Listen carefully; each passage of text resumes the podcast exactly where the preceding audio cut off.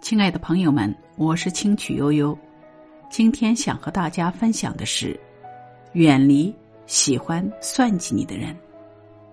爱因斯坦说：“世间最美好的东西，莫过于有几个头脑和心地都很正直的朋友。”这个世界上，任何关系都需要经营，既讲究界限，更讲究真诚。与没有诚信的人交往。有利可图时被他算计，利益耗尽就被他抛弃。文化学者马未都在《嘟嘟》节目中分享了一段亲身经历。年轻时，他总是迁就一位交情匪浅的朋友，几乎有求必应。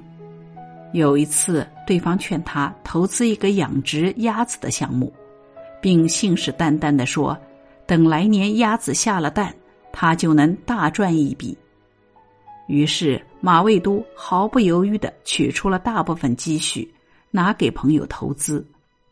然而到了鸭子下蛋的季节，朋友一直没有消息，电话也打不通。他匆匆赶去养殖场，才得知一切都是骗局。朋友早就偷偷把鸭子卖了，带着钱跑了。但最令他寒心的。不是钱没了，而是好友的欺骗和背叛。庄子外篇山木有云：“君子之交淡若水，小人之交甘若醴。千人千面，路遥知马力，日久才能见人心。为人处事，则有交朋，贵在一个诚字。精于算计的人，往往急功近利，凡事只想到自己。”不惜损害我们的利益，和喜欢算计的人相处，即使交付一颗真心，换回的也只有利用和心寒。